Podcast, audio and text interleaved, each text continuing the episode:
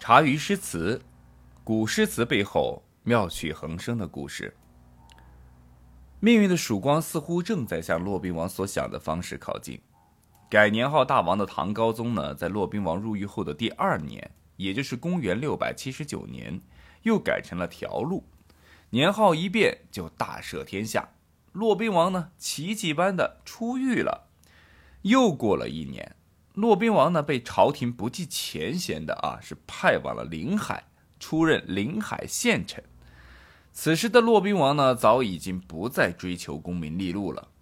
县丞也好啊，秘书也罢，我不干了。临走前呢，骆宾王与好友分别时，写下了一首《欲易水送人》：“此地别燕丹，壮士发冲冠。昔时人已没，今日水犹寒。”这首《于易水送人》，与其说呢是写送别友人，那不如说是送别过去的自己。一提起易水啊，其实很容易就联想到了荆轲。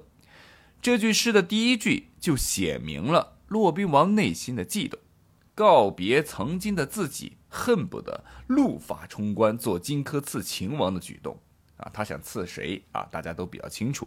可见他的内心啊，对武士掌权的李唐王朝的不满是达到了极点，就差啊戳破那层纸了。但是想了想啊，时机并未成熟，自己空有一腔怒火，却因冰冷的现实而心寒不已。骆宾王还能怎样啊？只能深埋怒火，期待时机。想要像当年在大漠时一样，和众将士一起为匡复李唐王朝干出一番事业来，靠自己，那肯定是行不通的。毕竟他是文人啊，不能打仗，手上又没兵啊，耍个兵器可能都不行，还必须要有人响应配合他才行。这样看来，现在呢，并不是时候。那种因此尴尬的这样一个现状，因此沉沦压抑的心境，更使得骆宾王在这一段时间里陷入了彷徨乞求的苦闷之中。辞职后的骆宾王呢，为了不让自己得抑郁症，他选择了旅行，自驾游，在山水之中寻求宁静。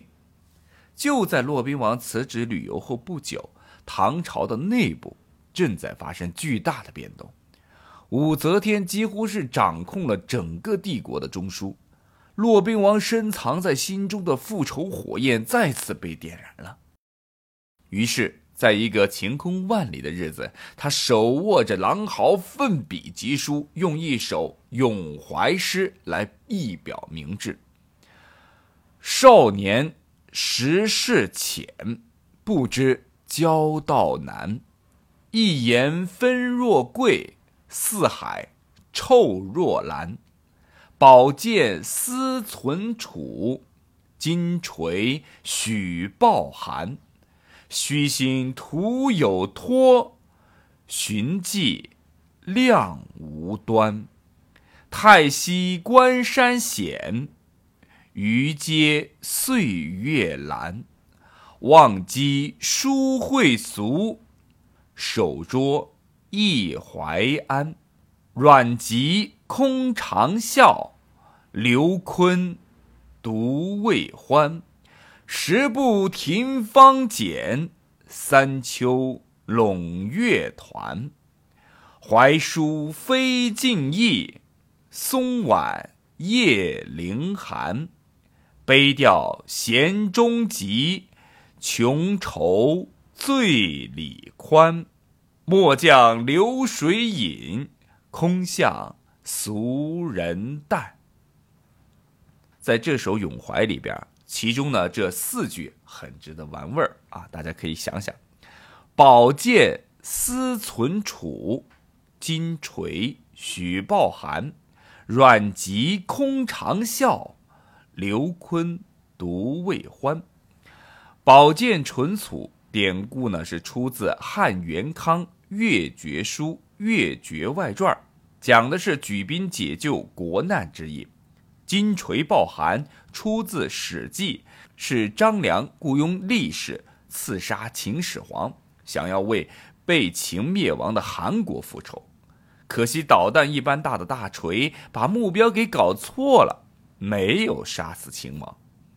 阮籍长啸是对司马一家夺取曹魏政权的不满。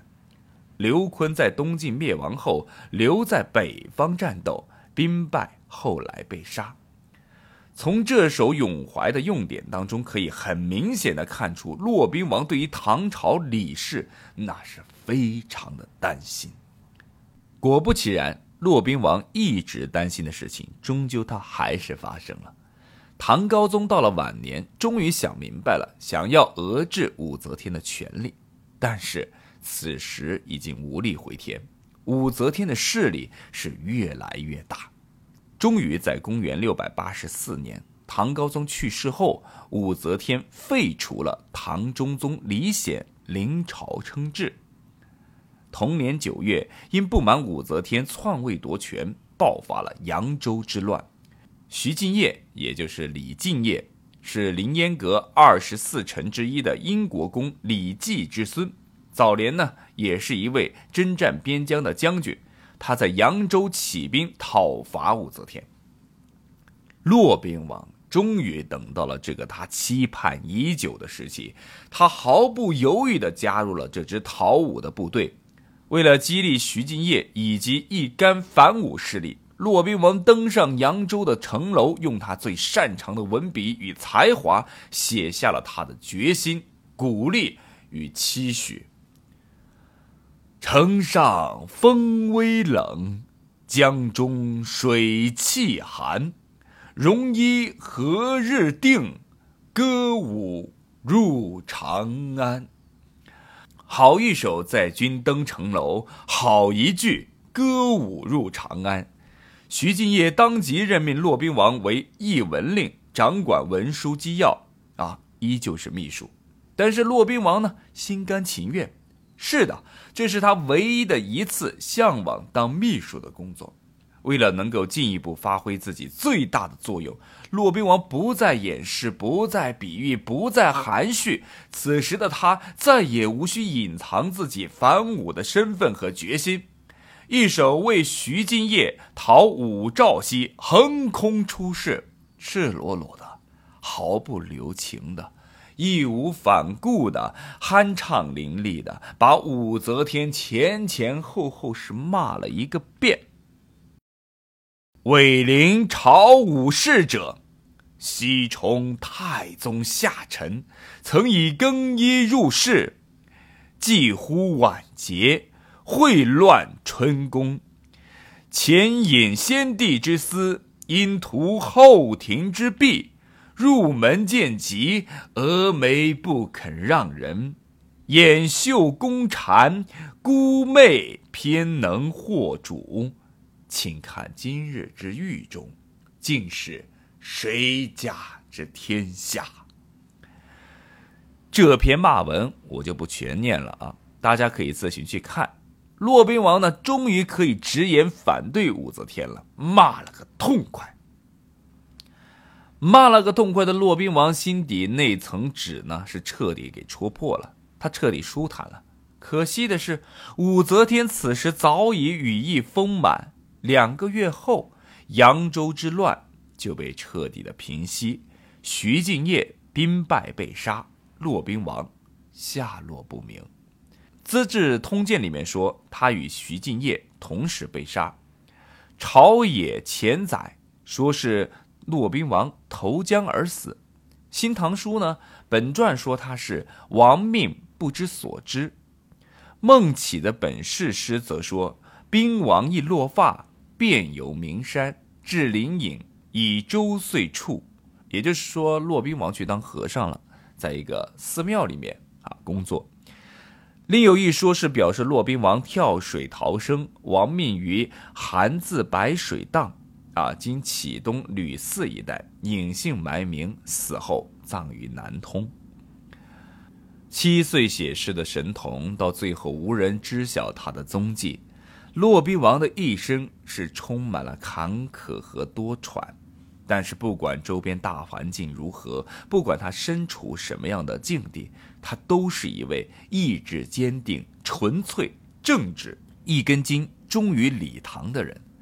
他会在武则天试图把持朝政的时候，不畏强权的站在他的对立面，公然起草为徐敬业讨武曌西这样的文书。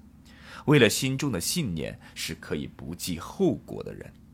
每个人都有自己的立场，每个人都有自己想要坚持的理想，每个人都要学会为自己的行为负责。